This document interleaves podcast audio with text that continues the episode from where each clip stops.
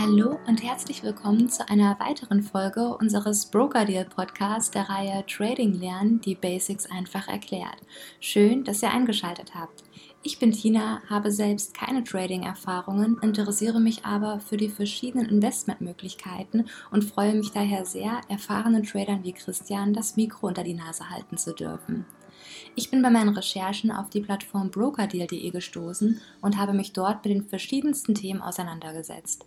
Da für mich als Laie beim Stöbern dann doch noch die eine oder andere Frage aufkam, habe ich mir Christian ins Boot geholt. Er handelt selbst seit vielen Jahren mit verschiedenen Finanzprodukten und war bereit, in einer Podcast-Reihe speziell für Trading-Anfänger sämtliche Basics zum Thema Trading mit zu beleuchten.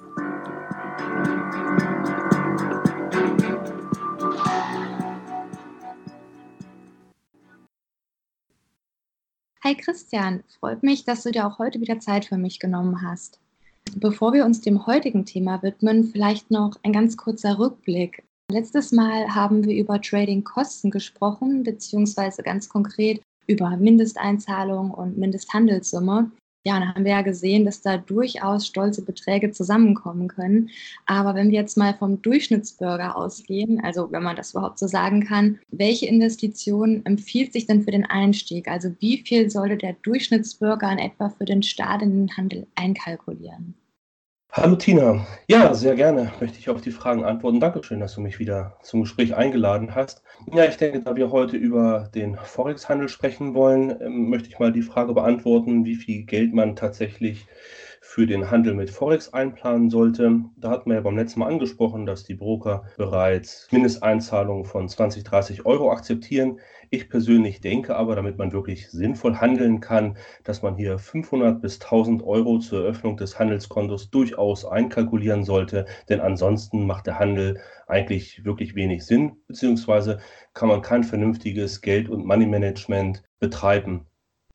Okay, das heißt, dass es durchaus erschwinglich ist, aber trotzdem haben wir ja auch gelernt, dass man immer wohl überlegt handeln sollte und natürlich nicht mehr riskieren sollte, als man überhaupt hat. Ja, ich habe weiter auf eurem Portal brokerdeal.de gestöbert und es scheint, als sei der Forex-Handel relativ beliebt. Aber ich habe nicht so ganz verstanden, was genau bedeutet denn Forex überhaupt? Was kann man sich vorstellen? Welches Produkt oder Gut handelt man denn da konkret? Ich möchte noch auf einen wichtigen Punkt eingehen, den du gerade angesprochen hast. Nie mehr Geld riskieren, als man hat.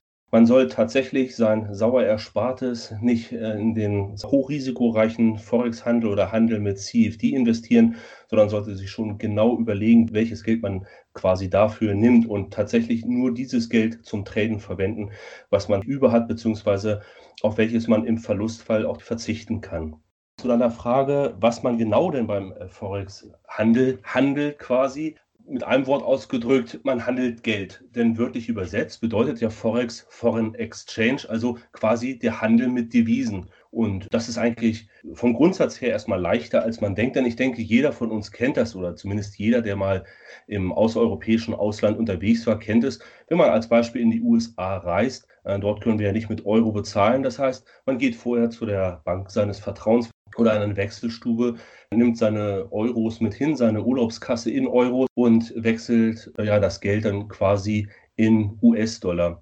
Die Bank legt also hier einen Wechselkurs fest und dann gebe ich also quasi dort meine Urlaubskasse in Euros hin und bekomme im Gegenzug US-Dollar, die ich dann ja mit auf meine Reise mitnehme. Und im Prinzip passiert genau dieses beim Devisenhandel auch. Nur, dass ich hier beim Online-Brokerage natürlich die Euros nicht tatsächlich, also keine Euro-Stücke tatsächlich irgendwo hinterlege und natürlich auch keine echten Dollarmünzen erhalte, sondern das ist ein rein virtueller Handel. Okay, das klingt ja erstmal sehr einfach, aber wirft bei mir jetzt auch schon so die nächste Frage auf. Denn wie du schon sagst, der Handel findet nicht physisch statt. Das heißt, ich habe im Gegensatz zum Geldwechsel, wenn ich jetzt in den Urlaub fahre, nicht wirklich Geld in der Hand. Und für mich ist jetzt aber noch nicht so ganz klar, was genau beim Forex-Trading gehandelt wird. Also man kauft jetzt nicht wirklich eine Währung. Deshalb, wie kann ich mir das jetzt so ganz einfach erklärt äh, vorstellen? Beim Forex-Markt ist es ja nicht der einzige Markt, bei dem Sachen nicht mehr physisch tatsächlich gehandelt werden. Auch der Rohstoffmarkt, also niemand geht wirklich zur Bank und kauft einen Barrel Öl oder kauft da einen Klumpen Gold. Und so ist es im Prinzip beim Forex-Handel auch. Also so viele Dollarmünzen und Euromünzen würde es ja gar nicht geben, dass man hier tatsächlich den, den Handel wirklich physisch abwickeln würde. Im Prinzip geht es beim Handel mit Devisen, also beim Forex-Handel, auch gar nicht darum, jetzt tatsächlich ganz konkret eine Währung zu kaufen. Ich handle ja nicht grundlos jetzt den Dollar, sondern ich möchte gerne jetzt unbedingt einen Dollar besetzen, sondern es ist eigentlich vielmehr so, dass man von der Wirtschaft eines Landes überzeugt ist. Also um jetzt äh, bei dem genannten Beispiel mit der Reise in die USA zu bleiben, wenn man also davon ausgeht, Mensch, der Donald Trump, das, was der macht, das tut seinem Land auf jeden Fall sehr gut und ich spekuliere darauf, dass sich der Binnenmarkt, die Wirtschaft der USA deutlich besser entwickeln wird als der Rest der Welt oder zumindest sagen wir mal als der europäische Markt dann möchte ich gerne an dieser Entwicklung partizipieren. Also rein theoretisch auf den Aktienhandel übertragen, würde ich also versuchen, eine Aktie an der US-Wirtschaft zu kaufen. Das ist aber ja nicht möglich. Das heißt, ich könnte hier entweder in die Indizes investieren oder aber die einzige Möglichkeit, wie ich sonst von der US-Wirtschaft, sage ich mal, partizipieren kann, ist eben, indem ich Devisen handle. Denn so wie ich das gerade angesprochen habe, ich spekuliere darauf, dass sich die US-Wirtschaft im Vergleich zum zum Beispiel zur europäischen Wirtschaft besser entwickelt. Und das ist auch der Grund, warum ich ein Währungspaar handle. Das heißt, ich gehe davon aus, dass die US-Wirtschaft eben im Vergleich zur europäischen Wirtschaft sich besser entwickeln wird. Und daher handle ich eben ein Währungspaar. Und bei diesen Währungspaaren, vielleicht nochmal so als kleine Zusatzinformation, da gibt es sogenannte Majors. Das ist ein Begriff, den ich in diesem Zusammenhang gern nennen möchte. Damit meint man die meist gehandelten Währungspaare. Äh, Euro, US-Dollar als Beispiel ist da der bekannteste. Und diese liquidesten, diese meist gehandelten Währungspaare, die Majors, die machen 66 Prozent des Gesamthandels aus. Daneben gibt es noch die Miners, also die weniger beliebten Währungspaare und die Exoten. Also mit den weniger beliebten Währungspaaren ist eigentlich gemeint, dass die Wirtschaft und das Handelsvolumen eben entsprechend kleiner ist. Und deswegen werden die so bezeichnet. Okay, vielen Dank für die Erklärung. Man liest ja auch immer wieder, dass der Forex-Markt der liquideste Markt ist. Für mich als Laie ist das jetzt so ein bisschen schwierig, weil ich mir nicht wirklich vorstellen kann, was genau Liquidität in der Praxis bedeutet und was es vor allem für mich als Trader bedeutet. Also ist das gut oder ist das eher schlecht? Ja, auch eine sehr gute Frage. Also grundsätzlich kann man erstmal sagen, dass ein liquider Markt Billionen US-Dollar täglichem Handelsvolumen als die volumenreichste Börse weltweit gilt. Also wie gesagt, 22,4 Billionen ähm, Werte werden da pro Tag umgesetzt, durchschnittlich. Dazu zum Vergleich zum Forex-Markt sind es 5 Trillionen US-Dollar durchschnittlich täglicher Handelsumsatz. Also hier kann man sehen, dass viel, viel mehr Geld in diesem Devisenmarkt vorhanden ist. Also dass dieser Devisenmarkt viel liquider ist, viel mehr Gelder von A nach B fließen. Allerdings, ja, mit diesen Zahlen, da, da werben die Broker ganz gerne. Jedoch muss man sich vor Augen halten, dass natürlich auch die Länder untereinander mit ihren Geldreserven und so weiter handeln, sich gegenseitig Kredite geben. Also das ist so ein bisschen Augenwäscherei, will ich mal sagen. Das heißt, die 5 Trillionen US-Dollar, das sind, ist eben wirklich tatsächlich die Gesamtheit am äh, Geldmarkt. Die Retail-Trader, also die normalen Trader, sag ich mal, die machen lediglich 5 bis 6 Prozent dieser Gesamtsumme auf. Darf man aber nicht vergessen, sind trotzdem 300 bis 400 Billionen Dollar durchschnittlich am Tag und damit immer noch ungefähr 20 mal so viel Handelsumsatz wie an der New York Stock Exchange. Also sprich, die Liquidität ist also hier sehr, sehr hoch und das ist für uns als, ich sag mal, Freizeittrader oder Trading-Anfänger eigentlich sehr gut. Warum? Das ist wichtig, wenn ich mich auf ein Forex-Paar spezialisieren möchte. Als Beispiel Euro-US-Dollar, denn damit kann ich was anfangen. Die beiden Wirtschaften kann ich zumindest einigermaßen ins Verhältnis setzen. Die beiden kann ich beobachten. Und dann möchte ich natürlich, dass zu dem Zeitpunkt, wo ich auch wirklich handeln möchte, eben auf der anderen Seite auch ein Handelspartner da ist. Als Beispiel, wenn ich Euro zu US-Dollar kaufen, verkaufen möchte, dass auf der Gegenseite ein Handelspartner da ist, der die Gegenposition quasi einnimmt, beziehungsweise mir meine Sachen auch abkauft. Es gibt weniger beliebte Aktien als Beispiel. Ja, die halte ich und wenn ich die verkaufe, kann es teilweise bis zu Tagen dauern, bis sich ein Handelspartner findet und dieses Wertpapier tatsächlich, sage ich mal, seinen Besitzer wechselt. Das ist eben der Nachteil, wenn man ganz, ganz geringe Liquidität hat, gerade bei sehr ausgefallenen Aktien. So, wie gesagt, also Devisenmarkt sehr liquide. Das bedeutet also ein sehr, sehr hohes Handelsvolumen, der Spread kann entsprechend geringer ausfallen, weil es immer mehr Kauf- und mehr Verkaufinteressenten gibt. Der Spread, also sprich der Unterschied zwischen Ankauf- und Verkaufkurs, ist natürlich umso geringer, je mehr Handelspartner da sind. Das heißt, die beiden Interessen, die Preise, die der eine bereit ist zu bezahlen, die liegen dichter beisammen. Deswegen kann der Spread, also der Unterschied, äh, geringer gestaltet werden. Und so bin ich in der Lage, weil ich sehr, sehr viele Marktteilnehmer habe, dass ich tatsächlich auch zu den Zeiten handeln kann, die mir belieben. Okay, vielen Dank auf jeden Fall auch für diese Erklärung. Ich muss, glaube ich, noch mal ein kleines bisschen zurückspringen. Und zwar, äh, genau, wie wir jetzt gelernt haben bisher, kann man nicht in eine bestimmte Währung investieren. Also du hast schon Währungspaare angesprochen. Dennoch zahle ich jetzt ja, wenn ich mich bei einem Broker anmelde, also da ich in Deutschland lebe, eben ähm, Euro in mein Handelskonto ein. Aber wenn ich dann dort im Bereich Forex schaue, dann sehe ich immer zwei Währungen zusammen. Also das ist dann wirklich immer dieses Währungspaar, eben zum Beispiel Euro, US-Dollar. Und ja, was genau hat es denn damit auf sich? Also welche Zahl und welcher Buchstabe steht denn da jetzt äh, konkret für was? Und was bedeutet auch, also daneben ist immer ein Kurs angegeben, aber was bedeutet dieser dann für mich als Trader? Also was muss ich dann zahlen? Genau. Ja, das kann ich verstehen, dass es gerade für Trading-Anfänger ein bisschen verwirrend ist. Also ich hatte ja eben erläutert, dass wir beim Handel mit Währungen immer auf die wirtschaftliche Entwicklung des einen Landes im Gegensatz zu einer anderen traden.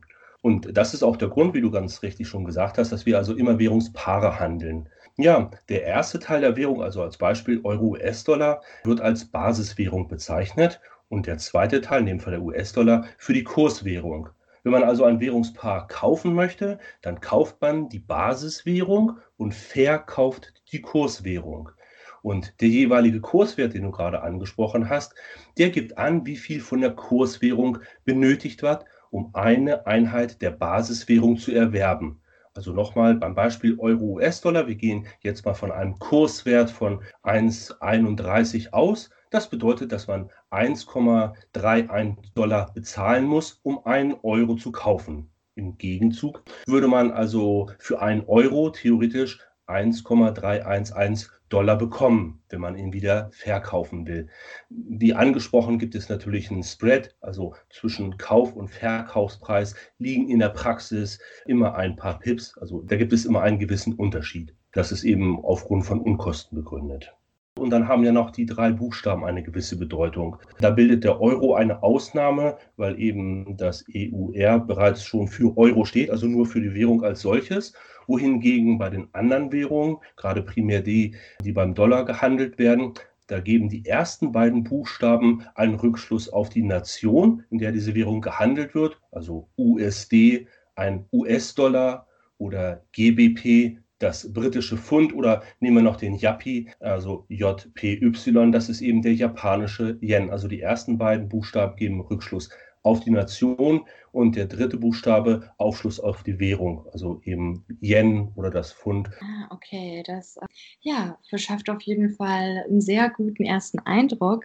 Leider ist unsere Zeit immer relativ begrenzt und nur noch eigentlich schon wieder vorbei, aber ich hoffe, dass wir dann nächstes Mal vielleicht auch wirklich direkt daran anknüpfen können. Ich finde das sehr spannend. Und vielleicht hast du ja abschließend sogar noch einen Tipp, wie sich unsere Zuhörer so ein bisschen die Zeit vertreiben können bis dahin. Also vielleicht gerade mit diesen Basics, die wir heute besprochen haben, gibt es da irgendwie eine Möglichkeit, wie sie sich noch ein bisschen vertrauter damit machen könnten, bevor sie dann wirklich beginnen, echtes Geld zu investieren?